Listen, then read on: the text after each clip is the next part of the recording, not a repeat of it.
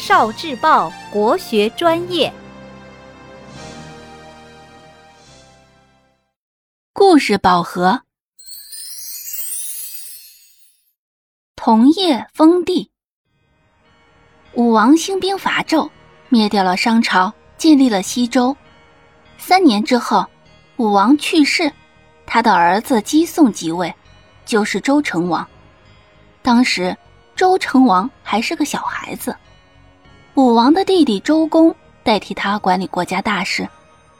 一天，周成王和他的弟弟叔虞在一起玩耍，成王随手从梧桐树上摘了一片叶子，剪成了一个玉龟的形状，开玩笑说：“以此为凭，将堂弟封给叔虞。”周公知道了这件事，就去见成王。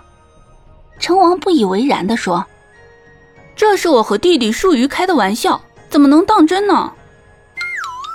周公听了，严肃地说：“天子无戏言，您现在是一国之君，国君说的话，史官会记录下来，是不能不作数的。”于是，周成王就把方圆百里的堂弟封给了叔虞。周公循循善诱。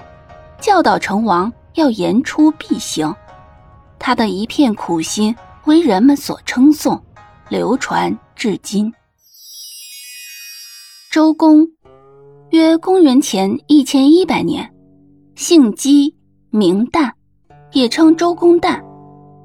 周公是周文王的四子，周武王的弟弟。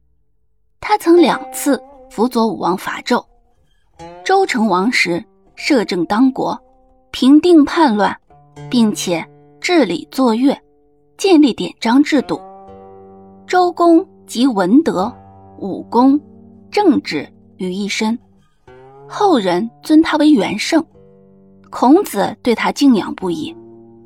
因成王年幼，周公只能暂留都城，摄政辅军。他的封地鲁国只能由儿子伯禽管理。